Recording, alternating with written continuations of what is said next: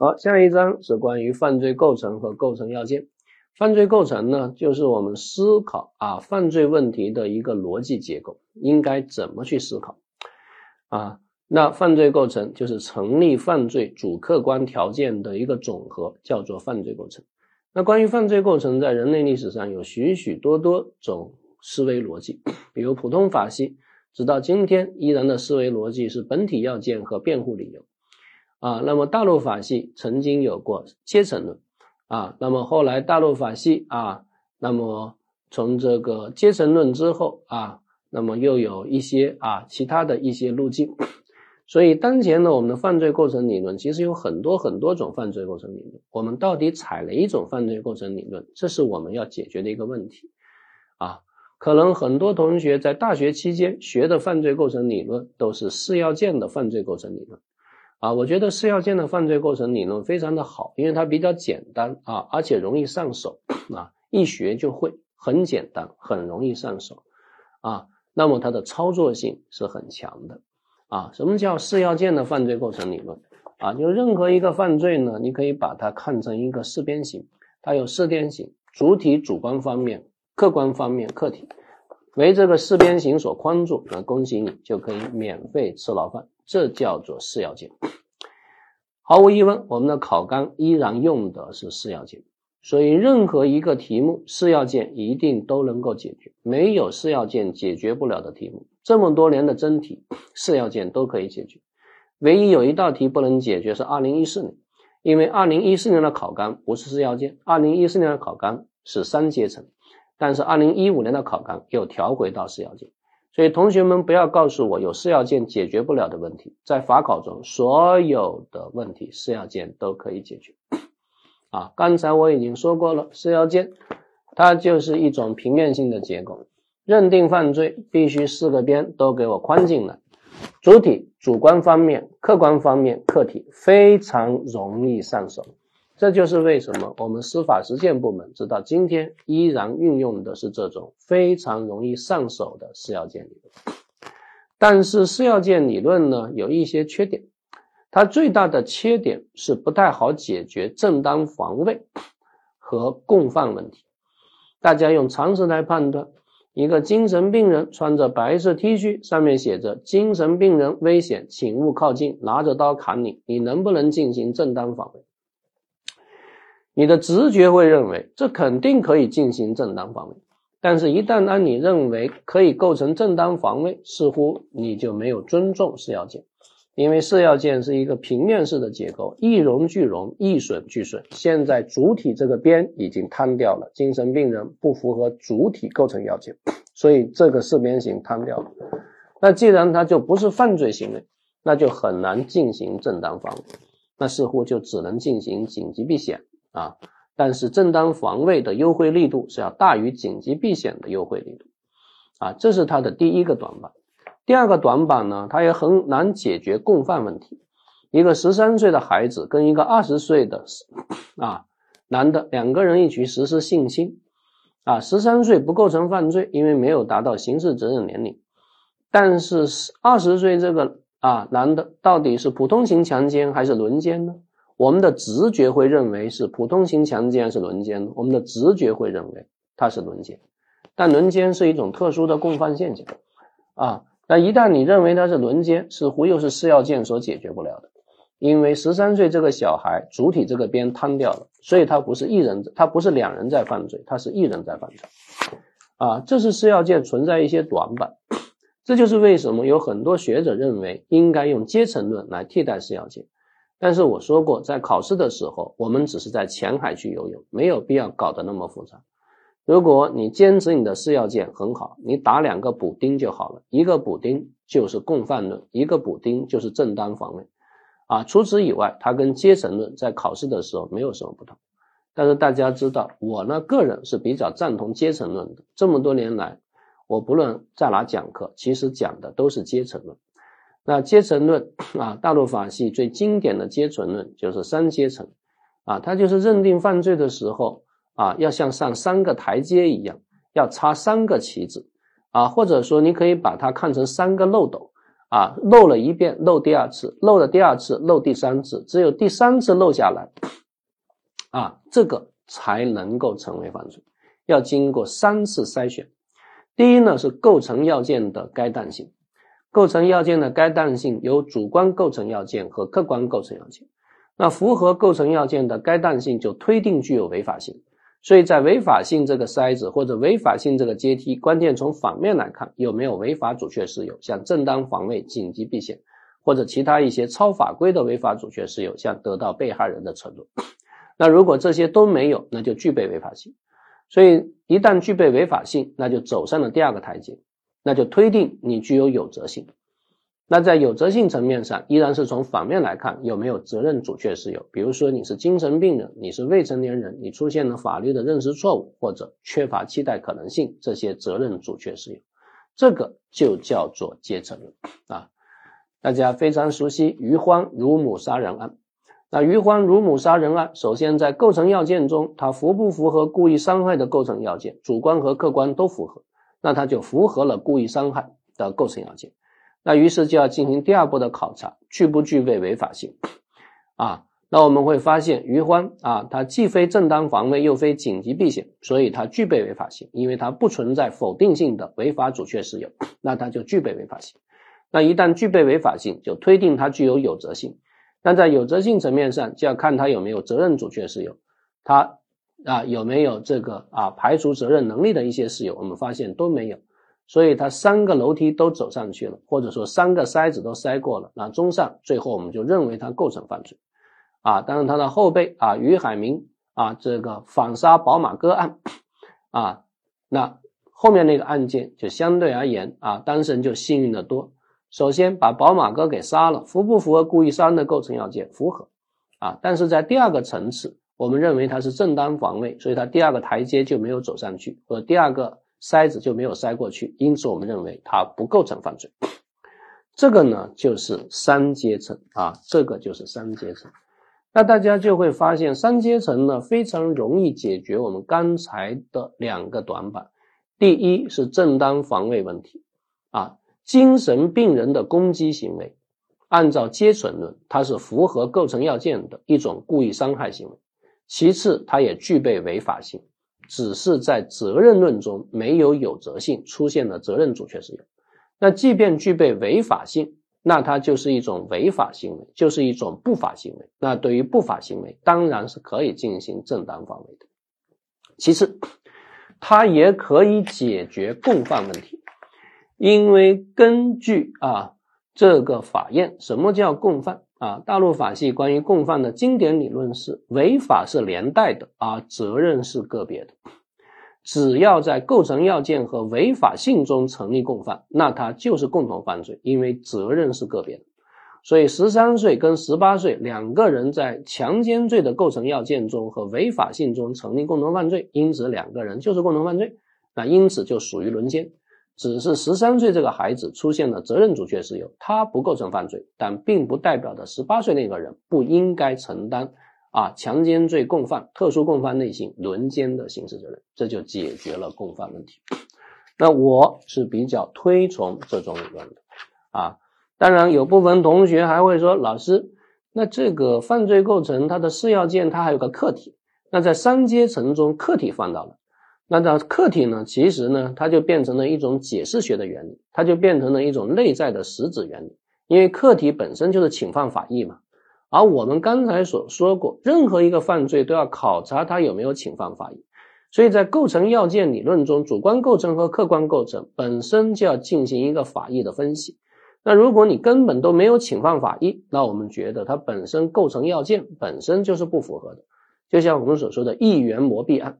在亿元磨币案中，他根本都没有侵犯货币的公共信用，所以他连第一个层次都没走上去，因为他不符合伪造货币罪的构成要件，连第一个台阶都没有走上去，那自然就不需要再走第二个台阶和第三个台阶了。我希望给各位表达清楚了。所以按照阶层论啊，我们呢，它是有三个台阶。啊，那大家可以翻到二十九页。那第一是构成要件的该当性，也就是符合构成要件啊。符合构成要件呢，包括主观构成和客观构成。啊，主观构成有故意过失、目的和动机啊，客观构成要件有行为主体、危害行为、行为对象、结果啊、行为状态、因果关系啊，一个符合构成要件的行为，那就推定具有违法性。所以在违法性层面上，关键是从反面来看有没有违法主确事由。那我国有两种法定的违法阻却事由，一种是正当防卫，一种是紧急避险。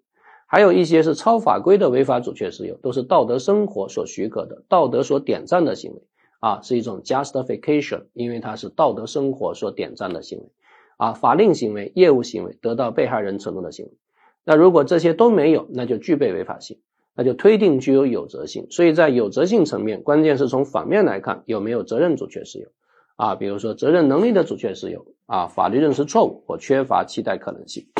那各位也可以看到二十八页啊，二零一四年大家知道，二零一四年考纲用的是三阶层，所以一四年的题目呢就出现了一些啊有有意思的题目。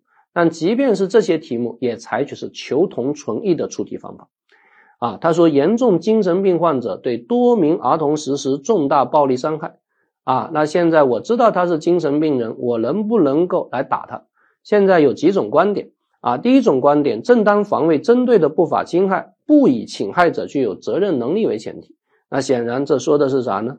啊，这说的就是我不管他有没有责任能力，我打他，我都叫正当防卫。这显然说的是阶层论的观点。啊，那第二句话，正当防卫针对的不法侵害，以侵害者具有责任能力为前提。啊，也就是说，他如果啊有责任能力，我才能进行正当防卫；没有责任能力，不能进行正当防卫。这显然采取是四要件的观点。啊，他并不啊让你去采取哪个观点，他只是给你提供了这些观点，让你来求同存异作答。那显然根据观点一啊，那它就属于正当防卫；根据观点二，那它就不属于正当防卫。这其实都不是一种啊，这其实就是一种逻辑训练题啊。只要你看懂题，你就会做，对吧？所以求同存异啊，不要特别的偏激 啊，不要认为我只能采 A 观点，采 B 观点的都是渣渣，对吧？啊。有很多同学学习法律呢，都喜欢互相攻击，总是觉得自己学习法律就高人一点。我从来不会觉得学习法律高人一点，因为学习法律只让我们深刻的认识到人类思维的有限性。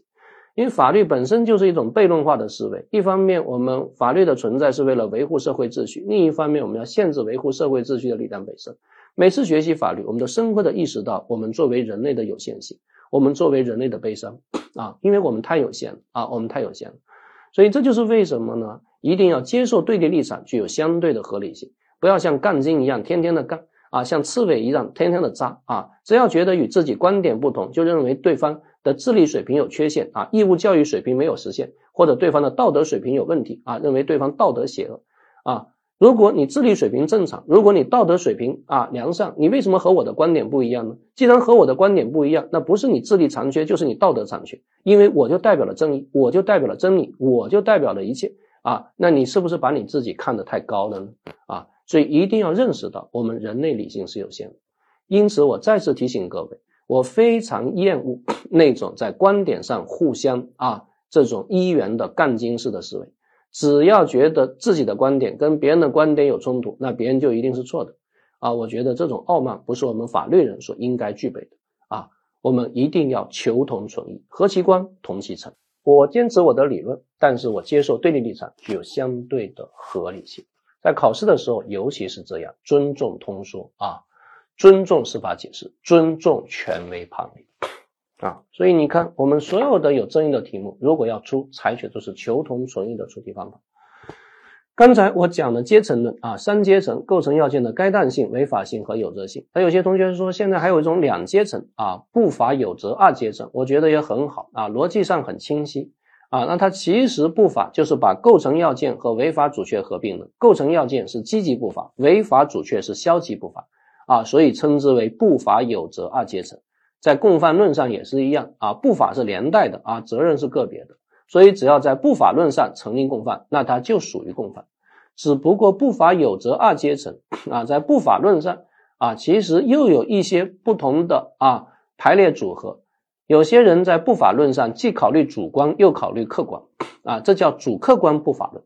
还有些人在不法论上只考虑客观不考虑主观。那就变成更为逻辑清晰的，叫客观不法，主观有责，啊，在不法中只讨论客观啊，在责任论中才讨论主观。啊，也有些学者采取这些立场，我觉得都非常的好。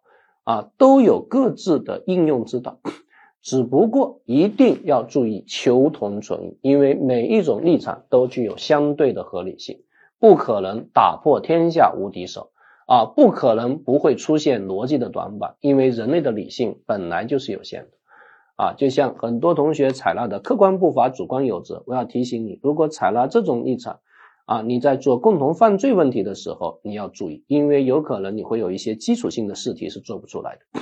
你比如说共同过失，那按照客观不法，主观有责，啊，因为在客观不法论中不需要考虑主观啊，那共同过失，那它就是共同犯罪，啊，但是呢，我们刑法规定共同过失它不属于共同犯罪。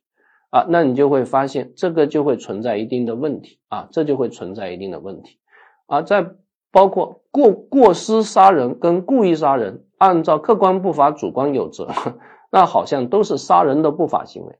那针对杀人的不法行为，似乎都可以进行特殊防卫。那这个呢，就非常非常的怪异。所以一定要求同存异。其实呢，对法考的同学不需要思考这么多艰深的问题。啊，确实没有必要。我们只是在浅海去游泳，大家也不需要得高分啊，也不需要得满分。如果想得高分、想得满分呢，赶快离开我们这个课堂，因为我也帮不了你，我自己都得不了满分，对吧？啊，我们只是希望大家能够低分飞过啊，只要能通过啊，那学会狗刨，学会蛙泳，把浅海区游过就可以了。因为总有一天你要离开浅海区，你要独自上路，你要面对汹涌澎湃。啊，神秘莫测啊，危机四伏的这样的一个海洋，来开始你的法治征途啊！所以大家要注意，我们现在只是一个最简单的学习啊，保证大家过啊就可以了啊！希望大家不断的啊掌握基础知识，真题刷三遍，想要不过都很难啊！我希望给大家表达清楚，所以我们依然啊按照传统的三阶层进行讲授。构成要件的该当性，既包括主观又包括客观啊，然后违法阻却啊，然后责任阻却。那犯罪构成是大概念，构成要件就是小概念啊。构成要件呢，它有如下的一些分类啊，因为构成要件是犯罪构成的第一个层次。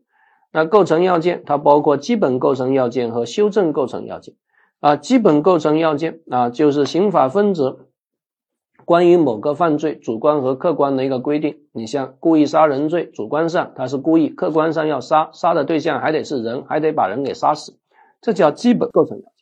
但如果最后没有把人给杀死，啊，因为开枪朝张三打过去，张三正好脑袋一偏，没有打着张三，啊，打中了后面的空气，那就想杀人没杀死，主客观不统一，那按照刑法分则的规定，好像就不构成犯罪。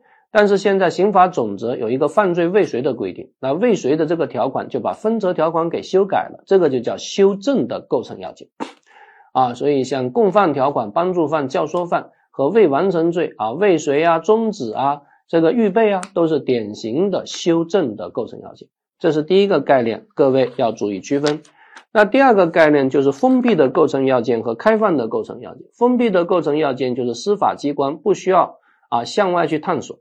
啊，法律规定的很清晰了，但是开放的构成要件就是司法机关呢还需要啊向外去探索啊，可能要考虑很多很多法律以外的一些东西，比如说习惯法规则啊，比如说人民的常情常感啊这些东西啊，你比如说什么叫做这个不作为犯的作为义务，作为义务，它肯定 是要考虑习俗的需要的啊，或者说这个啊这个这个过失犯罪。过失犯罪的注意义务啊，那一个人从车上跳下来，那么司机有没有注意义务？这个就要考虑到啊，当地当时民众的常情常感，一般人的生活法则。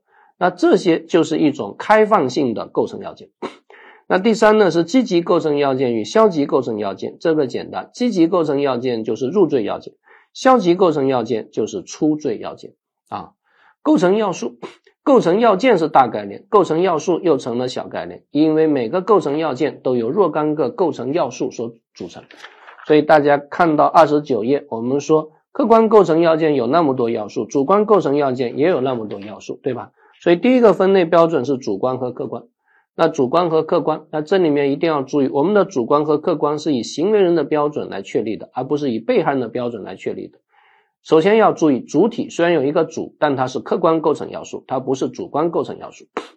啊，那我刚才说过，主观构成要素和客观构成要素的分类标准啊，是以行为人为标准，而不是以被害人为标准。比如说敲诈勒索，敲诈勒索必须是被害人陷入了恐惧才交付财物。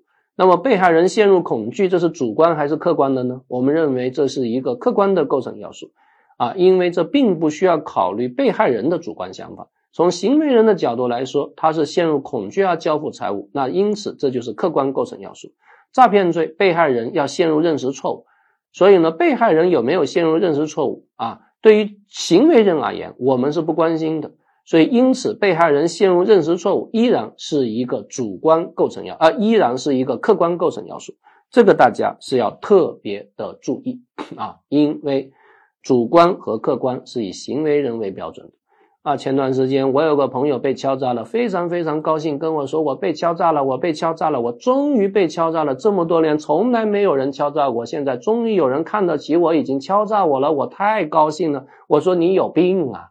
他说我他敲诈我，我真的很高兴，我准备把钱给他汇过去，把这个案件给做实，然后再报警啊。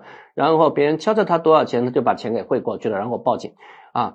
他就觉得这是敲诈勒索坐实了，但事实上，我觉得这个敲诈勒索不构成既遂啊，因为被害人不是基于恐惧而交付财物，被害人是基于开心而交付财物，被害人是觉得自己的人生价值实现了，居然有人敲诈他而交付财物。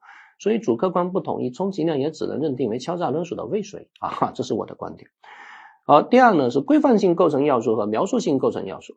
那规范性呢就是有价值判断的，描述性呢就是没有价值判断。什么叫故意杀人罪的人啊？那一看就知道你是个人，不是个猪，也不是个三有动物，也不是一个一级和二级保护动物，那些全是畜生，而你是人，对吧？你是无价之宝啊，所以这是描述性的啊。什么叫妇女？一眼就能看出她就是个女的，对吧？啊。但是什么叫做规范性构成要件要素？那它是要进行价值判断的，它是一种精神上的把握，而不是一种感觉上的感知。比如说，什么叫淫秽物品？什么叫猥亵？啊，什么叫做侮辱？那这些全都是有价值判断的。啊，我爸一个人是穷人，这叫不叫侮辱？啊，你能不能说一个人穷，社会评价就降低了？有人说对呀，作为穷人，社会评价肯定降低了呀。但是问题是在法律上能不能倡导这种价值观呢？我们能不能认为一个人的贫穷社会评价就降低了呢？啊，苏格拉底有钱吗？苏格拉底是标准的穷人呢？啊，这个孔老夫子最看重的学生颜回有钱吗？也没钱呢。那贫穷跟人的社会评价是无关的，即便社会一般人都是笑贫不笑娼，认为贫穷导致社会评价降低，但是法律是不能倡导这种价值观的。所以大家就会发现，规范性构成要件要素，它有一种价值判断，而这种价值判断一定是要对良善的一种追求。所以呢，这个就叫规范性的构成要件要素，它是要进行价值判断的啊。那么有些是社会评价要素，刚才我说什么叫猥亵，什么叫侮辱，这个是社会评价。第二呢是经验法则的评价，放火足以危及公共安全。啊，二十厘米的小火苗有没有足以危害公共安全？二十厘米的小火苗让你感到可怕还是可笑？可笑嘛，所以没有足以危及公共安全。啊，但是如果你家住在地下室，啊，二十厘米的小火苗已经在你被子上燃烧了，有没有足以危及公共安全？那就有可能了。啊，因为被子都烧了二十厘米的小火苗，那烟都能把你熏死，对吧？所以它是一种经验法则的啊一种评价。啊，你大马路上二十厘米的小火苗没关系啊，但是呢，头发啊烧了二十厘米。啊，你你你你家地下室的被子啊，你睡在床上烧了二十厘米，那还不把你熏死了啊？所以它是一种经验法则的一种评价。那第三呢，就是法律的评价啊，什么叫国家工作人员呢？什么叫司法工作人员啊？这都是一定的这样的一定的价值判断啊。所以规范性构成要件要素和描述性构成要件要素啊，说白了，其实啊，考试的时候很简单，但是呢，其实都有模糊之处。啊，就像我们刚才说，故意杀人罪的人有没有价值判断？你说人有价值判断吗？人其实也有价值判断。人从什么时候开始？人从出生开始。人从什么时候死亡？人从啊，这个呃人从什么时候结束？从死亡结束。那什么叫出生？什么叫死亡呢？出生有很多种学说，有独立呼吸说，有阵痛说，有露出母体说，有全部露出说，啊，有部分露出说，啊，一大堆的学说呢，对吧？啊，你如果采全部露出说，啊，那如果只露出一部分，一看，哎呦，是个女的，啊，掐死推回去，啊，那就不构成故意杀人呢，啊，那人从什么时候结束？啊，有脑死亡说，啊，有心脏停止跳动说，很多种学说，啊，那同学们就困惑了。啊，说老师，你这一讲我们就尴尬了。我们刚才懂了，现在又不懂了。啊，你怎么讲着讲着我们懂了又不懂了？你到底是一种什么样的讲课风格，对吧？啊，我想表达的意思是，人类的概念太复杂啊，很多概念其实是难以区分的。当我们说它是描述性要素，我们说的是它的主体部分是清晰的，啊，只是边边角角很模糊。但是我们说它是规范性构成要素。是它整个都需要价值判断，不仅边边角角，它核心部分都要进行价值判断，这个就叫规范性啊。所以有一年就考了一道题啊，问毒品是规范性的还是描述要性啊？那大家觉得毒品的核心部分要做价值判断吗？不需要。因此我们觉得毒品它就是一种啊描述性的构成要件要素啊，这个提醒大家要注意。